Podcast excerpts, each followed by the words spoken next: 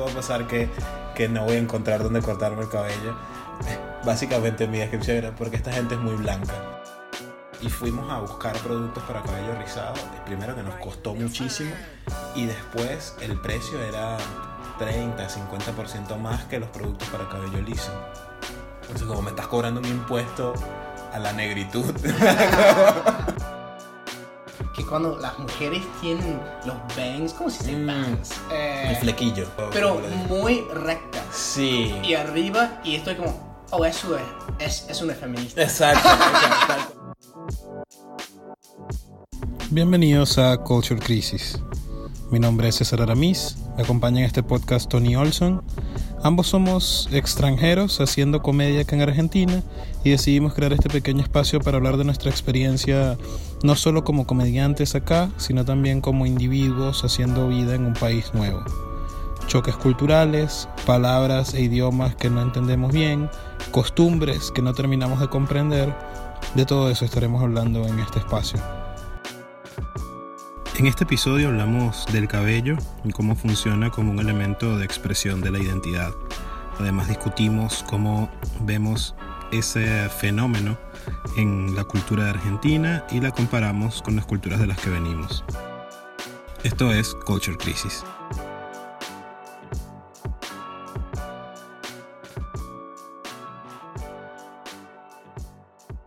Una, una de las cosas más difíciles para mí de haberme, de haberme mudado para acá, y de hecho era una de las cosas que me tenía como un poco ansioso antes de venir, era el tema de cortarme el cabello. No, una de las cosas más, más difíciles, más difíciles. Sí, Esto sí. es muy pesado. Sí. sí, sí, a mí no me preocupaba adaptarme culturalmente. No quiero que, no quiero que decimos que todo es lo más difícil acá. Es Eso es verdad, lo que es suena. No, pero, como- pero por ejemplo, conseguir trabajo fue lo más difícil una vez que estaba aquí. Claro. Lo del cabello ya lo tenía pensando desde antes y dije, esto, esto va a pasar, esto va a pasar que, que no voy a encontrar dónde cortarme el cabello. Básicamente mi descripción era porque esta gente es muy blanca. Y no, no, saben, no saben cómo. De hecho, a mí en Venezuela me costó 20 años encontrar a alguien que yo sintiera que, que me cortaba bien el cabello. Eh, porque... Y veo que todavía no encontraste. No, no, todavía lo hago yo mismo con una tijera de estas de cortar papel. Eh, y, y efectivamente cuando llegué aquí había muchas barberías de estas clásicas italianas de un señor de 120 años cortándote el cabello y qué sé yo. Que te afecta. Sí, sí, sí, sí, que te, que te pasa así como en las películas con una navaja y no sé qué. Y este señor nunca en su vida ha visto un negro, no sabe, no sabe cómo... Sí, no es un tema racista. No, no, es como- es un tema cultural 100%, Claro. es un tema cultural. No hay gente calificada No. para, No, no sé, Porque, hacer algo con lo que tenés. Claro, porque no es una necesidad de este mercado. Eh, eh, no, no Hay poca es- demanda. Claro, Hay claro. poca demanda. así Luego, que- las razones por las que pasó eso sí pueden ser más racistas. Espera, es meternos en otro tema. Eh, pero, pero sí, o sea, veía todas estas, estas barberías, además, que después podemos hablar de eso, estas barberías que están de moda ahora con este tema medio hipster de la barba de leñador y qué sé yo. y eran- no, no, no, ahí no, no califico. Y lo que hice fue también empezar a aplicar la que, la que hacía en Venezuela de busca las barberías de dominicanos Mm. son los que están mejor calificados para trabajar ese tipo de cabello. Los dominicanos. De hecho, una, una señora dominicana me cortaba el cabello en, en Caracas. Y empezaba a verlos, pero entonces siempre estaban o en ¿Y un cómo barrio. encontrás un dominicano acá? Ah, sigue el sonido del merengue. Y- Ve- ¿Ves un baseball suelto por ahí? y Claro. Lo, lo seguís. ¿De dónde vino? Sí, sí. Cuando ves un tipo con piel oscura y trenzas, es como. Está como ah. esta persona está cortando todas sus palabras. Sí, exacto, exacto. Está- estoy acer- me estoy acercando. ¿Por qué habla tan rápido y como que si quisiera llorar? Ah, este es dominicano. Eh, pero no, es muy fácil identificar las barberías de dominicanos. O bueno, también era uno de dominicanos o uno de venezolanos, porque yo sabía que había muchas barberías. Pero es muy fácil porque entras y hay una bandera enorme de República Dominicana o una bandera enorme de Venezuela. Suena merengue o trap a, to- a, Mm. todo, a todo dar. Eh, y, y sí, es como una estética muy particular de las barberías Yo caribeñas. no creo que conocí ningún dominicano acá. Posta. ¿No? No, hay muchos. No, hay muchas barberías dominicanas, hay unas cuantas. Eso es lo que hacen. Sí, sí, ese es su negocio, ese es, ese es su trabajo. Nosotros repartimos comida, ellos, ellos cortan, cortan cabello. Mm, ok. Sí. Y, y lo mismo pasaba en, en, en Venezuela, en Caracas, los dominicanos que yo llegué a conocer eran también, eran, eran peluqueras o eran barberos, o sea, es como el negocio. Y por eso sé que además lo, lo, lo hacen bien. Pero me pasó que cuando nos mudamos a- a- al barrio donde vivimos ahora en Devoto, estaba todavía, yo duré como casi un año sin cortarme el cabello. Porque entre que no- nunca tenía plata y que no encontraba el sitio que me diera Y eso seguridad. también se hace más difícil encontrar trabajo cuando no has cortado tu, Claro, claro. tu pelo. Sí, en- yo iba, a las entrevistas, iba a las entrevistas y era como, mm, puedo verme mejor que esto. Este, sí, esta persona es de bajos recursos. Sí. No le importa para nada su apariencia física. Sí. De hecho, uno de estos fue muy gracioso. Un, un colectivero, estábamos hablando porque estaba muy lleno el colectivo y estábamos al lado de él y le estábamos contando que éramos de Venezuela, qué sé yo. Y el tipo me dijo, yo te recomiendo que te cortes el cabello. y te cortes la barba". sí, sí, esa es la mejor forma para conseguir trabajo. Y dije, ah, bueno. Eh, pero bueno, nos mudamos y empezamos a, a caminar por, por la casa y vemos una barbería con un tema ahí medio hip hop y algo. Y Mayra, mi novia, me dice, esa, esa barbería tiene, tiene buena pinta. Yo, bueno, ok, ella tiene buen ojo para eso, yo, ok, voy a venir. Y cuando llego ese día, que me acerco al tipo que está en la puerta, yo le digo, hola, ¿qué tal? Y él, sí, ¿qué necesitas? Y yo, ay, no, este tipo es argentino. No, no, no, no. Pero nada, entré y resulta que es una de las mejores barberías a las que he ido en mi Mm. vida. Y nada, eso. Duró como una hora y pico ahí y me trató Entonces, muy era bien. un sesgo que tenía vos. Ah, claro, total. Igual, este no era un argentino prototípico, o sea, de, de rasgos europeos y cosas, era, era un argentino más latino, digamos. Pero era un, era un estereotipo mío, total. Era, era un prejuicio mío, más que Claro, todo. claro. De que, de que los argentinos no, no sabían cortar este tipo de cabello. Ojo, todavía no sé, porque solo conozco uno que lo sabe cortar, no sé Ah. los demás, pero... Sí, y la otra cosa, yo tengo una amiga acá, una, a- a- a- con pelo como tipo afro, Ujú. ¿no? Eh, y lo que ella me dice es que es muy difícil encontrar productos Mm. para su pelo, más que Total. nada. Haz- bueno, por- hay, hay varios pasos. Por lo que, por lo que me cuentan. Esto es todo lo que sé. Claro, claro. Es como, bueno, tenés que encontrar un lugar para cortarla, pero después como hay que mantenerla. Sí, hay un tratamiento. Que no es tan fácil como... No es tan fácil ni barato. Como yo me levanto, es- mi pelo es espectacular, ¿no? Como... Brilloso y sedoso. claro. Como que no lo hay un viento ni... Prince Charming. claro. Eh, pero con ustedes, no. Eh, yo me es espectacular. Está aplastado, pero es espectacular. Sí. Eh, Siempre con... ¿Cómo se llama esta cosa? Eh, sí, el, el peine este de, Claro. como de spikes de, de pinche. Claro, siempre están con eso, como que metido ahí por las dudas Me encanta, que me encanta el estereotipo del afro con el peine. Con el peine, como, ay, pero lo, che, es cierto. Yo Bueno, llevar lapiceras en el cabello. Sí, te vi una con esta él tiene algo en su pelo. No, entonces ella me dice que es muy difícil encontrar los productos. ¿Y tenés la misma experiencia? Sí, yo porque no uso mucho, o sea, no me lo cuido tanto, se nota, no que no le hago. Pero, por ejemplo, mi, mi novia ya tiene naturalmente el cabello rizado también. Y una vez dijo, bueno, ya está, me voy a dejar de planchármelo y todo esto. Y fuimos a buscar productos para cabello rizado. Primero que nos costó muchísimo. Y después el precio era 30, 50% más que los productos para cabello liso. Entonces, como me estás cobrando un impuesto a la negritud. Ya, ya es difícil la vida. sí, sí.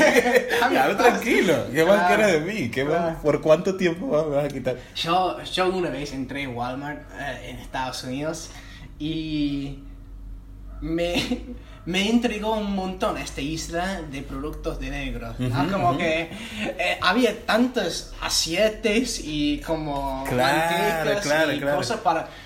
había un montón de productos, no sabía para qué, para qué los usaban, pero sí, en- en- como en la tapa de todos había como un negra con, con un afro y estaba como, ah, qué interesante entrar en este mundo. Porque había como un, mon- pero un montón de productos. Claro. No, demasiado, manteca de... eh, no, no, era manteca de cacao o una crema de cacao, básicamente, que lo usan. Para el cabello, sí, para hidratarlo Sí, creo que lo ponen en sus ojos también, en su piel, para todo. Claro, todo, todo. No, no se desperdicia nada. Creo que, creo que los negros como se bañan en, en crema de cacao, no sé. Y los caribeños también. o sea, tengo doble crema de Sí, cacao. pero sí, los caribeños directamente del árbol, ¿no? lo cortan, se cae. está, claro, el cacao ahí mismo. Eh, pero hubiese sido muy gracioso tú yendo a- al mostrador y preguntando para qué se usan estos productos de negro. Hubiese sido una muy buena escena esa, pidiendo información sobre los productos de negro. Especialmente si sea negro, el tipo. Ah, claro, claro. "What?".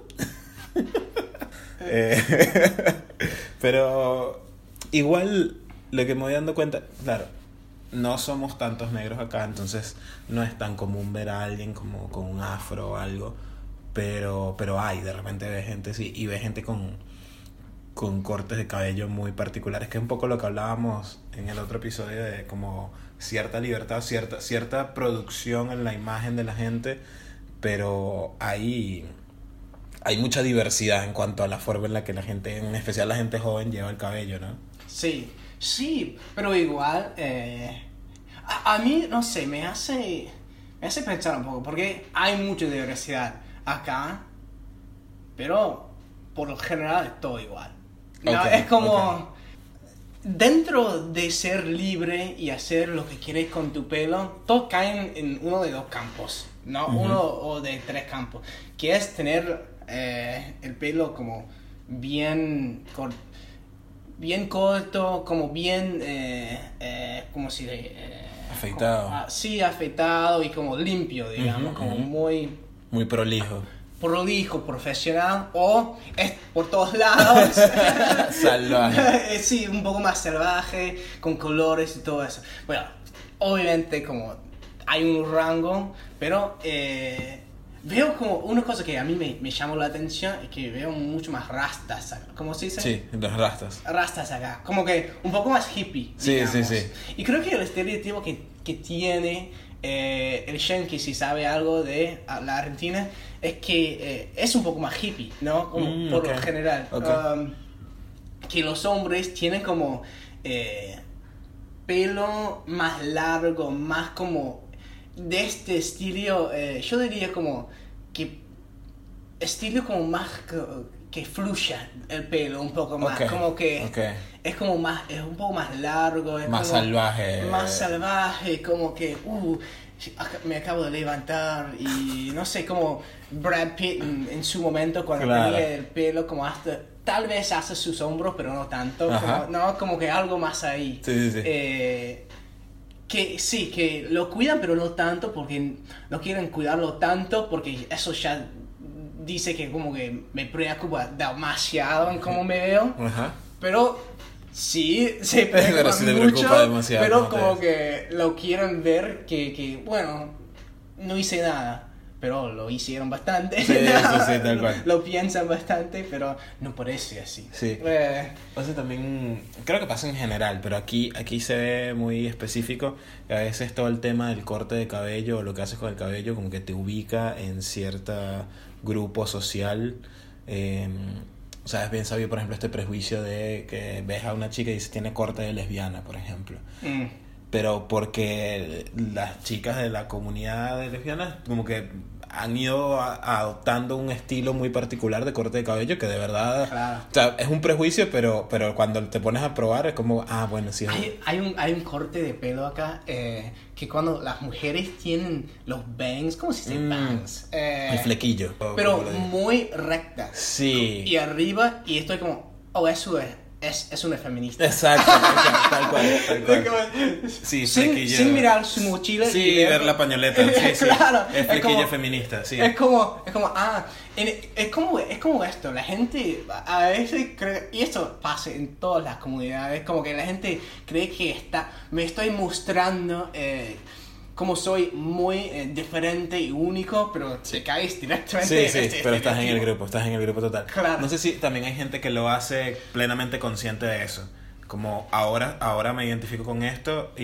y- Claro, y creo que también es como, eh, es mostrar eh, eh, solidaridad un poco, ¿no? Eh, sí, eso es una buena manera de decirlo. Es como, tal vez para cada persona, si, si yo me cortaría el pelo así, ¿no? O si yo me... co- como- es, es como, sería ponerme ahí para, para que todo el público sepa que soy yo, ¿no? Claro. Es, es como un paso adelante en tu expresión Sí, sí. personalmente, ¿no? Eh, como que... Es integrar el cuerpo. Lo que pasa también... No sé, se me va a poner muy... Es soltarte un poco, ¿no? Sí. Es como exponerte Sí. de alguna Lo manera. que pasa, eh, no sé si me voy a poner muy académico, muy serio, pero el, el cuerpo siempre está sometido como a, a controles de afuera. Es, por ejemplo, a mí me pasaba en Venezuela que llevar el cabello así de largo era imposible, porque eso estaba mal. Más o menos lo mismo que decía este colectivero. Era como, ¿quién te va, quién te va a contratar? Te ves, te ves desprolijo, qué sé yo. Y no podía, o sea, yo hasta que entré a la universidad fue que me empecé a dejar crecer el cabello y tenía un afro. Pero antes de eso siempre me tenía que afeitar porque no me dejaban. Entonces siempre hay como controles sobre el cuerpo y cuando tú puedes decidir cómo te quieres ver, o sea, hacerte un tatuaje, hacerte un piercing o hacerte el corte de cabello que tú crees que va con tu identidad, es como cierta liberación, es como que ahora sí está completo el, el, el empaque, digamos. Y creo que por eso hay mucha gente que juega tanto con lo del cabello, porque además es clave, hay gente para la que es muy importante el cabello. Muy importante. Y juegan con eso como tratando de jugar también con su propia identidad y qué sé yo que me parece que está bueno porque más allá de los límites que hay acá, hay como, digamos que los límites son un poquito más amplios de los que yo conocía. Tú puedes jugar un poquito más con el cabello, Claro. puedes pintarte el cabello de cualquier color y rara vez te van a decir algo. Puedes cortártelo como quieras. Sí, y yo no- estoy de acuerdo con eso. Yo creo que hay, hay menos discriminación por el pelo. Sí, cero. Eh, para mí es como es igual con los tatuajes. Ujú. Creo que esta cultura da más espacio para la, la expresión eh, de cada uno, ¿no? Sí, sí. En su apariencia. Si estoy buscando trabajo, no me importa tanto cómo se ve mi pelo. Si estoy en Estados Unidos, estoy como súper peinado, como súper con... De hecho, creo que a veces cuando la gente me mira, saben que no soy de acá por mi corte de pelo. ok. Porque ok. como a veces, especialmente en el principio, la, la tenía como muy... No, no sé, como que... Muy prolijo, muy como... Muy cuidado. Muy cuidado, pero demasiado, pero tampoco pongo mucha atención en mi pelo, pero es una forma de, bueno, lo tengo corto, pero no tengo como este fade que todos tienen.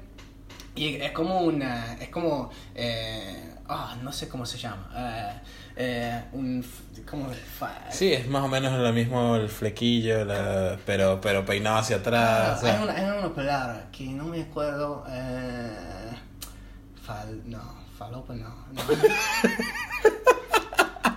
Tengo falopa también. si no, eso no es la imagen que quiero. Se me fue la palabra. Eh, igual, es como, es, es muy, es muy limpia el, la esti- el estilo. Y creo que la gente me mira y a veces saben que soy ángulo para adelante porque, por, por este pelo. De hecho, anoche estaba actuando y vi un par de gente que entró y por su pelo estaba como, oh, este tipo no es latino. Ok. Ok. Porque era como muy cuidado, un poco brillante, ¿no? Porque acá no usan producto que brilla. Sí, no, no mucho. Porque no se ve, no, pero como en, en- yo diría como en norte, los norte europeos y en Estados Unidos, si, si sos un hombre de negocio especialmente, estoy hablando básicamente de, de cortes de hombres, crees que brilla un poco. Porque, no sé por qué, porque todo lo, lo que brilla es oro. Sí, sí, ¿No? sí. si brilla es nuevo, es Claro, bueno. claro. Entonces vi el, el- el pelo de este tipo y sabía de una que no era de acá. Y de Ok. repente empieza a hablar en lo que supongo es alemán, ¿no? Ok. alemán o holandés, no sé. De uno de estos países. Ok. Es como, "Ah, eso tiene demasiado sentido. No, por su pelo. Y creo que en el principio eh, yo también tenía el pelo así. Y la gente me hablaba en inglés sin, sin haberme eh, escu- eh, Sin, sin tú haber dicho nada, ya te hablan en inglés Claro. por el pelo. Creo que sí. O fue por la bandera que tenía en mis manos. Sí, sí, o era por mi, por mi remera de I Love America. Claro. Gritando USA. USA. Señor, pero esto es el banco. Ah, disculpe. Claro, pero es como la primera cosa que los demás ven Sí. es tu pelo. Eh, entonces ahora me descuido un poco más y... Para pasar más desapercibido. Claro, claro. Sí. Pero, pero sí, hay, hay, hay mucha experimentación con el tema. Sí, yo, yo porque también, eso, vengo, vengo de un, de un entorno, el país, y también dentro de mi familia, de cierta forma, donde no era tan, tan libre la cosa. Era muy, era muy loco porque mi, mi mamá, sus hermanos, eran gente que tenían afros en los 70, y después para mí eso no estaba 100% permitido. O, por ejemplo, yo quería llevar mi cabello, o sea, simplemente quería dejarlo crecer y ya. Yo no quería tener un afro así de peinado, pero entonces esas eran las únicas opciones que tenía. O me lo cortaba, o si me lo iba a dejar crecer, entonces tenía que peinarme lo que parecía un micrófono. Y yo, bueno, sí. Digo, no, no, no, no quiero eso. Sí, sí, tal cual, tal cual, tal cual. Y yo, Ah, te, te hago una pregunta. ¿Alguien quiere tocar tu pelo? a veces? Siempre. No, es Siempre, siempre. De hecho, hubo, hubo una etapa en la universidad que ya, yo lo asumía porque yo tenía el cabello de verdad muy largo. Y, y no solo eso, sino que se veía largo, pero después si lo estirabas, era absurdamente largo lo que lo tenía en realidad. Y me presentaban a alguien y yo le iba a dar la mano y me quedaba con la mano estirada, pero esta persona iba directo a tocarme el cabello. Directo. Como te puedo tocar el cabello, bueno, ya lo estás haciendo, ¿sabes? Ya, ya está. Después, nada, no, no, no me molestaba ni nada, pero al principio era como, pero ¿qué es esto? Para mí es normal, pero entiendo, después entendí que para el resto de la gente no era nada te, normal. Te veo como sentado ahí en, en una clase y todos están como con sus manos metidos en tu pelo. Sí, era- era- Tratando de estudiar. Era, Como- era algo así, era algo así, la gente como... Y alguien encontró un pájaro. Aquí está. Eh, sí, la gente me tocaba el cabello. Tengo una amiga que me tiraba papeles eh, o, o me metía papeles en el cabello y, y a veces me daba cuenta y me los quitaba, pero me pasaba que llegaba a mi casa y me estaba bañando y seguían saliendo papeles. Ah. Era como, ¿cómo? Sí, ¿Qué es esto es, mierda? sí, esto es harassment. Sí, sí, sí, era, era bullying, era bullying, sí, sí. Pero, pero sí, siempre querían tocar tocarme el cabello. Eh, siempre me pasaba que cuando iba a las barberías también. También hay- hay- toda la cultura de barberías me cuesta demasiado. Nunca sé cómo pedir que me corten como yo quiero o, o, o hablar en el mismo idioma eh, masculino que se habla en las No, barberías. como ellos quieren que sepa cómo lo crees. Yo llevo un, un foto y estoy como, una vez alguien me hizo eso y eso que quiero. Porque no sé, no sé los números. Claro, nada, esto es Tony 2012. Esto es lo que quiero otra vez. Gracias. Claro, no soy de cambiar mucho. ¿no? Y es como, eh, nunca sé, nunca sé. Entro todo el tiempo con un foto y eso es mi manera de decir. Es la- eh, eso. creo que es la mejor forma. Yo me, yo me doy que, que me sé los números. Más o menos lo sé, pero no sé exactamente cómo se ve. Entonces, sí, dale la 2 y después cuando... Ay, puta madre. este- Y una cosa que a mí me molesta es como cuando voy a la barbería acá, en todos lados creo que pasan, es como tal vez una hora, que para mí es demasiado tiempo. Eso, eso está interesante porque para mí, no sé si será algo también de, de donde cultural, pero para mí, menos de una hora lo hizo mal. ¿Pero qué están haciendo? De, de hecho, creo que este tipo está haciendo tiempo a veces. Che, ya pasaste por esta parte de mi cabello como 100 veces, ya está cortado, boludo. Seguí. Y me molesta porque como pasan como 45 minutos por los costados, como hacen todos los costados y como tal vez no tocan el- lo de arriba, como lo hacen muy rápido, como que hacen más por acá, eso es lo que me, me interesa, ¿no? Que los costados están bien. Ah, creo que, Pero creo que es, es algo un poco cultural, eh, porque creo que en la cultura negra eh, en Estados Unidos como que sí, como Pasan, que hay... pasan todo el día metidos Creo ahí. que viven ahí, como que hay como seis películas que se llaman Barber, Barbershop. ¿Cómo salen seis películas de una barbería? Porque Claro. están ahí metidos todo el tiempo. Claro, y te dan esa imagen que los negros como que pasan todo su día ahí, pero mm, la cultura blanca, la cultura blanca es, es muy de cortar mi, mi pelo porque tengo un negocio para hacer ahora. Claro, ¿no? claro, Es claro. como que 15 minutos y me voy. ¿Qué pasa? E- Esa, esa imagen está muy buena porque en las películas lo ves. O sea, cuando hay un negro en una barbería es toda una fiesta y está ahí comiendo que si costillas y tal. Y cuando va un blanco a una barbería va con traje, corbata y es Claro. como, por favor, córtame el cabello ya que tengo una reunión importante de negocio. Es como, Sí, sí. wow, todo, todo muy distinto. Y, y sí, es interesante, como que muestra un poco la cultura. eh, y creo que como eh, acá eh, es un intermedio, ¿no? Un poco. Para mí es muy... Una hora es demasiado. eh, pero igual creo que me quedan mejor los cortes acá. Ah. eh, igual. Porque... o una cosa que ya noté como que... Es muy importante en general, la gente ya no piensa tanto en, en su corte de, de pelo. Pero yo veo como un trabajador eh, en construcción acá eh, que tal vez no gana un montón de plata, pero tiene un corte. si vas a gastar plata, lo vas a gastar en tu cabello, acá, Claro. eh, en, en tu pelo. Y eh, es como, es importante, mucho más importante que allá. Sí, sí, y y yo creo que también, no sé, no sé si, si eso lo, lo desarrollé acá o ya venía con eso. No, lo aprendí en mis últimos meses en Venezuela. Como si puedo gastar un poco más en el corte de cabello. Además, a mí, a mí me hace falta. O sea, yo necesito, si tengo que gastar un poco más, pero sé que esta persona sabe cortarlo, prefiero gastar un poco más. Porque si bien el cabello crece y qué sé yo, pero andar con un mal corte es como... e- Es, una, es como andar con una, con una remera que no te puedes quitar. Sí, con una mancha. Sí, sí, sí, tal cual. Entonces, si, si tengo que pagar un poco más, lo hago. O sea, por ahí veo... Es la primera vez que te escuché decir eso. Este, Pagar un poco más. si tengo que pagar un poco más, lo hago. Siempre es al contrario. Si puedo pagar un poco menos... Sí, es cierto.